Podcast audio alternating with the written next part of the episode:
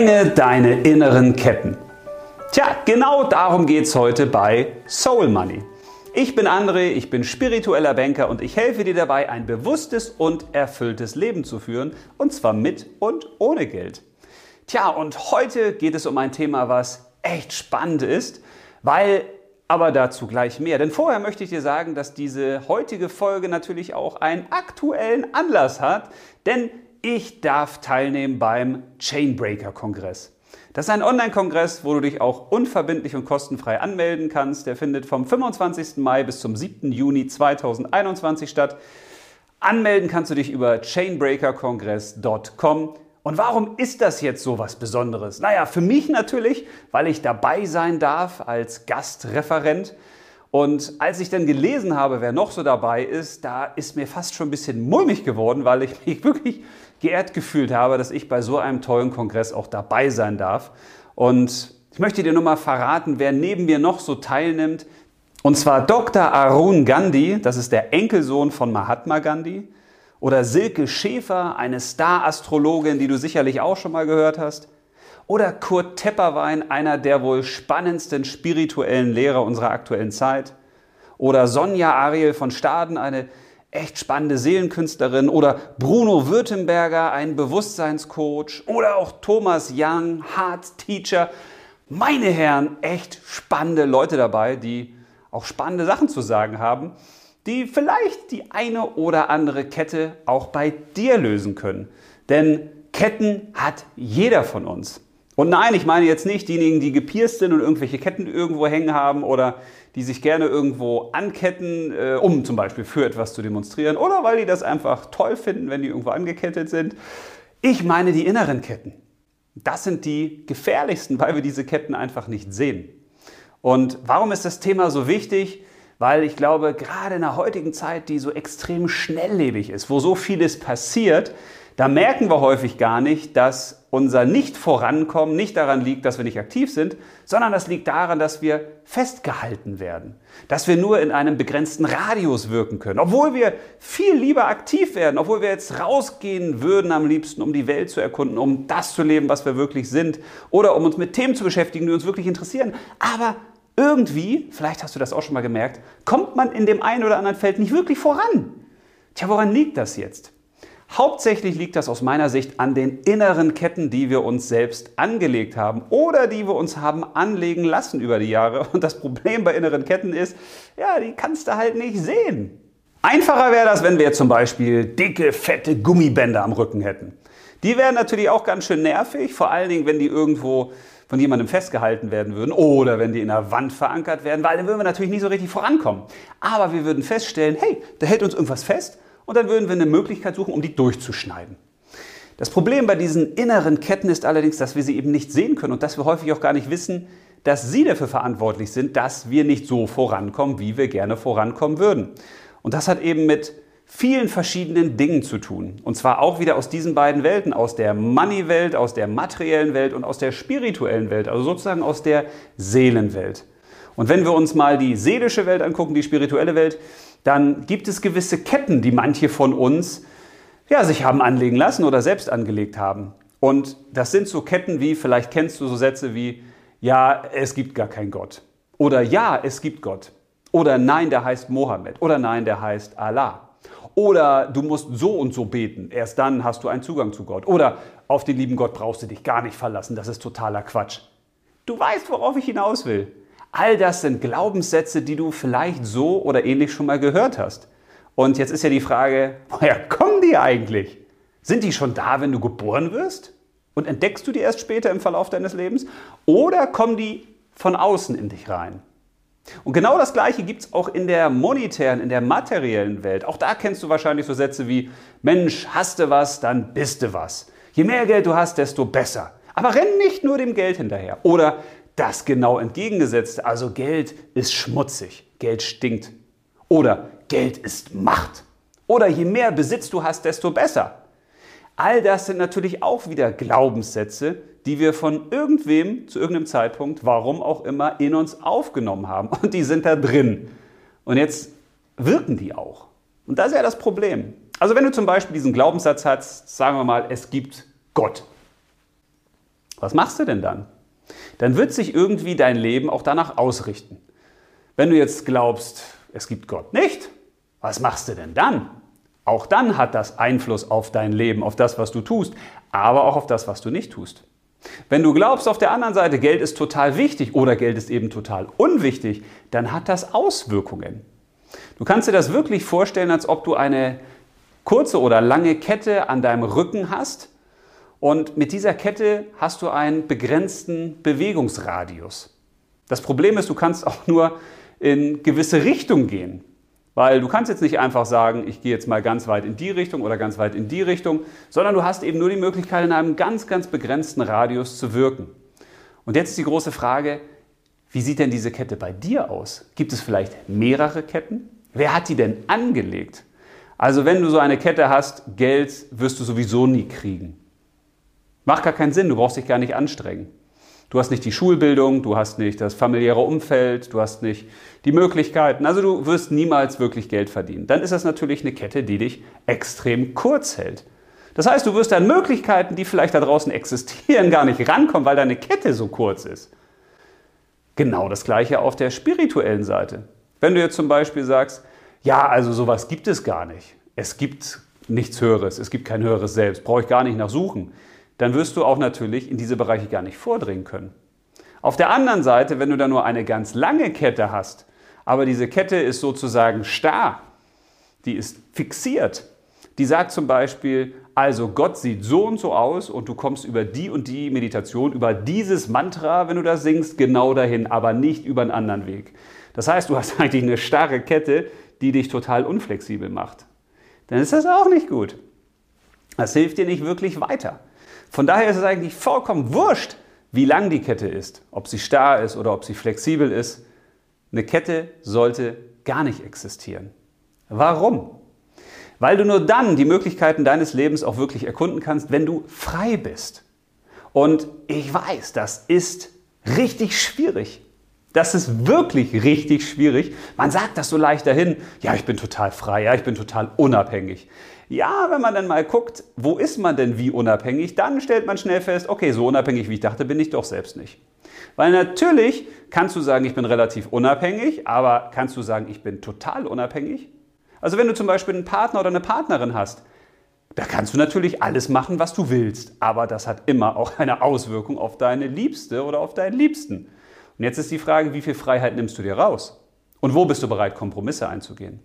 Und das ist ein ganz spannendes Thema, denn es geht nicht darum, ob du total frei bist oder total unfrei, sondern nur, wie du Freiheit definierst. Für mich zum Beispiel sind gewisse Freiheitseinschränkungen völlig in Ordnung, weil die dann vielleicht Bereiche betreffen, wo ich sage, da ist mir die Freiheit nicht so wichtig.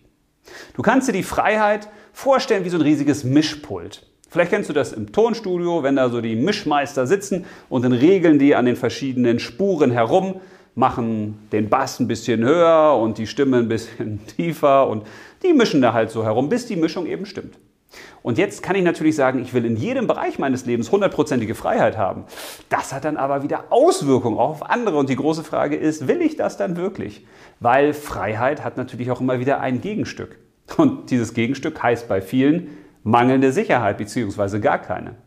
Wenn du zum Beispiel sagst, ich will total frei sein, ich will gar keinen Partner oder gar keine Partnerin haben, wenn denn ja und wenn nicht, dann nicht, dann kann das eine Zeit lang vielleicht mal ganz cool sein. Kann aber auch dazu führen, dass du dann niemanden hast, wo du wirklich eine emotionale Bindung hast, wo du das Gefühl hast, mit ihm oder ihr gehe ich durchs ganze Leben.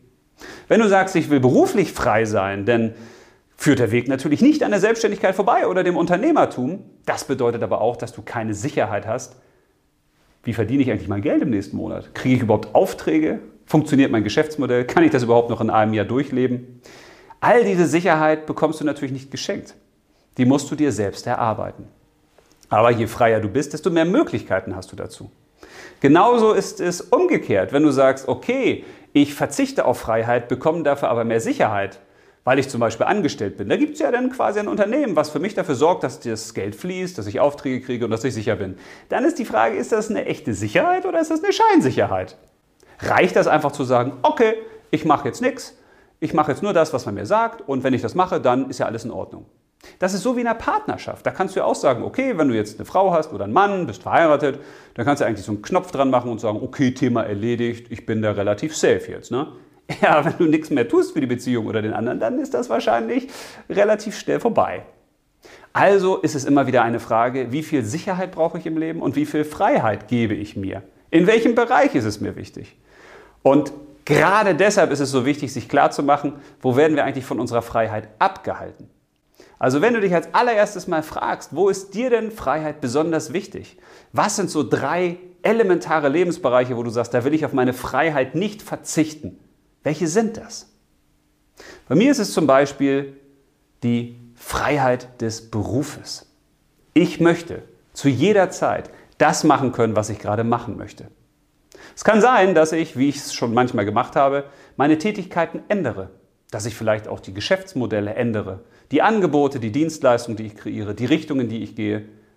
Das ist ein Bereich, der für mich essentiell ist. Der ist für mich absolut wichtig. Ich möchte die Freiheit haben, das zu tun beruflich, was ich machen möchte, was gerade in mir los ist, wo ich ein Gefühl habe, ich bewirke etwas, ich sorge für Resonanz. Und dafür nehme ich auch die Unsicherheit in Kauf, dass ich eben nicht weiß, ist es erfolgreich? Klappt das überhaupt oder geht das total in die Hose? Auf der anderen Seite bin ich aber nicht bereit, die grenzenlose Freiheit im Bereich Partnerschaft zu haben. Ich möchte zum Beispiel nicht jede Frau oder jeden Mann ausprobieren. Ich möchte mich festlegen. Ich möchte sagen, du bist meine Frau. Du bist meine Liebe. Und mit dir gehe ich durchs Leben. Wohl wissend, dass das auch bedeutet, ja, da gibt es aber vielleicht auch ganz andere Möglichkeiten und äh, die kann ich jetzt ja nicht mehr in Anspruch nehmen. Ja, die Unfreiheit gönne ich mir. Weil du natürlich auch in einem Bereich, wo du vielleicht deine Freiheit ein bisschen einschränkst, ja trotzdem frei leben kannst. Die Frage ist immer, wo ist deine Grenze, wo der Spaß aufhört? Wo fühlst du dich unfrei? Wie viel Unfreiheit kannst du zum Beispiel im Beruflichen ertragen? Wo sagst du, okay, bis dahin ist in Ordnung, aber ab da, da fühle ich mich extrem begrenzt und beschränkt. Und dieses Freiheitsgefühl, das sollten wir alle für uns mal definieren, weil Freiheit besteht ja nicht nur aus diesem Wort und diesem großen Begriff, sondern es besteht eben aus konkreten Lebensthemen. Das heißt, wenn in einer Zeit wie heute die Menschen sagen, oh, ich fühle mich total in meiner Freiheit beschnitten, ja, was heißt denn das konkret? In welcher Freiheit fühlst du dich denn beschnitten? Und ist dem denn wirklich so? Also ich habe für mich irgendwann festgelegt, mich kann niemand in meiner Freiheit beschneiden. Ich bin frei. Innerlich werde ich immer freier und äußerlich auch. Und deswegen sind diese beiden Welten auch so wichtig, weil hier über die materielle, über die Money World kannst du äußerlich frei werden. Und hier über die seelische, die spirituelle Welt kannst du innerlich frei werden. Und wenn beides zusammenkommt, dann hast du eigentlich eine ideale Freiheit erreicht. Das funktioniert aber nur dann, wenn du dich der Ketten bewusst wirst, die in beiden Bereichen eben lauern und dich von dem festhalten, was du eigentlich willst, nämlich deiner persönlichen Freiheit. Und deswegen lass uns mal einen ganz kurzen Blick reinwerfen in die Bereiche, die für negative Ketten sorgen könnten. Weil wenn du dich jetzt heute hinsetzt und mal nicht reinspürst und versuchst, so die Ketten zu identifizieren, die dich da von irgendwas festhalten, das wird wahrscheinlich schwierig sein. Also für mich ist das relativ schwierig, einfach so ins Blaue hineinzufühlen und zu sagen, okay, was hält mich denn da jetzt fest? Und deswegen habe ich für mich mal überlegt, okay, wie bin ich eigentlich in die Welt gestartet? Ich könnte doch eigentlich mal gucken, von damals, von meiner Geburt bis zu heute, also zumindest in dem Leben, was wir so bewusst als Mensch wahrnehmen können, was ist da eigentlich passiert? Wer ist mir da so begegnet? In welchen Situationen war ich? Und was könnte dafür gesorgt haben, dass gewisse Glaubenssätze, gewisse innere Ketten in mir entstanden sind? Und das fängt natürlich an mit den Eltern. Wie bist du aufgewachsen? Was ist dir passiert? In welchem Umfeld warst du? Wurdest du bedingungslos geliebt? Hat man dir bedingungslos vertraut? Hat man dir bedingungslos alles zugetraut? Hat man dich so leben lassen, wie du wirklich warst? Wie du wirklich bist? Oder hat man dich versucht zu formen? Natürlich auch nach dem besten Wissen und Gewissen häufig. Also hat Mama gesagt, das solltest du tun, hat Papa gesagt, so solltest du sein und diesen Beruf solltest du erlernen. Also welche Glaubenssätze hast du eigentlich mitgekriegt? Hat man dir damals gesagt, Selbstständigkeit, das ist gut oder das ist schlecht? Welche politischen Richtungen hat man dir mitgegeben? Was hat man dir zu Hobbys gesagt? Welche sind gut für dich und welche sind schlecht für dich? Welche Freunde waren gut für dich und welche schlecht? Welche Fächer waren wichtig für deine Eltern? Worauf haben die eigentlich geachtet? Welche Regeln hat man dir gesetzt und gegeben? Welche Freiheiten hattest du? Also mit welchem Fundament bist du eigentlich ins Leben gestartet? Was waren Freiheiten? Wo konntest du dich austoben? Und was waren Bereiche, wo du wirklich starke Grenzen hattest und wo man vielleicht auch ja schon gewisse Glaubenssätze in dich hineingepflanzt hat, ohne das Böse zu meinen? Ich glaube zum Beispiel, dass alle Eltern es gut mit ihren Kindern meinen. Dass die meisten nur leider nicht wissen, ja, wie kriege ich das jetzt eigentlich hin, das Beste für mein Kind zu tun, weil wir häufig denken, ja, das, was gut für mich ist, ist auch gut fürs Kind. Aber da jedes Kind eben anders ist, jeder Mensch, jeder Mensch eine andere Lebensaufgabe hat, jeder Mensch unterschiedliche Fähigkeiten und Neigungen und Talente hat, da ist das meistens keine so gute Idee zu sagen, das, was ich für das Richtige für dich halte, ist auch das Richtige für dich.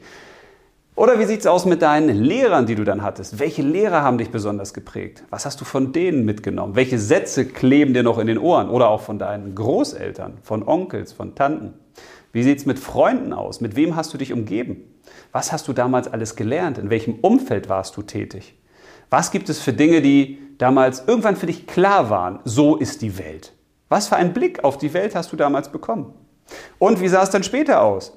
Als du vielleicht ins Studium gegangen bist? Wie sah es da bei Professoren aus oder bei Professorinnen? Oder als du eine Ausbildung gestartet hast, wie sah das mit dem Arbeitgeber aus, mit deiner Arbeitgeberin, Chef oder Chefin? Worauf hat er oder sie Wert gelegt? Was war bei den Kollegen los? Wo wurdest du wie geprägt? Oder schau dir auch die Politik an. Was hast du da als prägend mitgenommen? Woran glaubst du? Was hältst du für gut? Was hältst du für falsch? Oder guck dir die Nachrichten an. Was guckst du dir für Nachrichten an? Gute, nicht so gute? Welche guckst du dir konkret am liebsten an? Welche Themenbereiche interessieren dich? Was machen die eigentlich mit dir? Oder Social Media, wo bist du da unterwegs? Welchem Promi folgst du? Welchen Experten und Experten? Was schaust du dir so alles an? Was hörst du dir an? Was lässt du alles so in deinen Kopf hinein?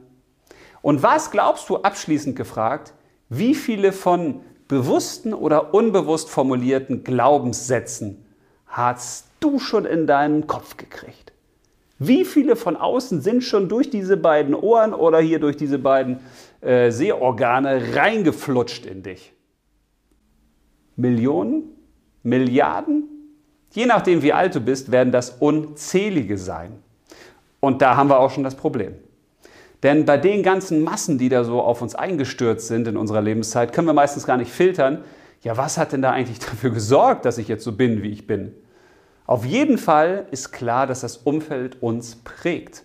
Die Menschen, mit denen du dich am meisten umgibst, werden einen sehr großen Einfluss auf dich haben. Und genauso ist das auch mit allem, was du dir so anschaust. Also wenn du dir permanent negative Sachen anguckst, dann wird dich das prägen, weil das hat einen Einfluss auf dich. Wenn du dir permanent gute Sachen anguckst, ebenso. Themen, mit denen du dich beschäftigst, werden einen Einfluss auf dich haben. Ganz klar. Die Frage ist, was ist da so in dir drin, was dich festhält? Du kannst es ja mal so machen, dass du dir einfach mal einen Zettel nimmst, einen Stift und malst als erstes mal dich in die Mitte. Und das kann auch schöner aussehen als hier. Und als nächstes fängst du dann mal an, dir zu überlegen, was gibt es da eigentlich so für Ketten um dich herum? Also was sind zum Beispiel die vier größten Ketten, die dir so persönlich einfallen, die dich geprägt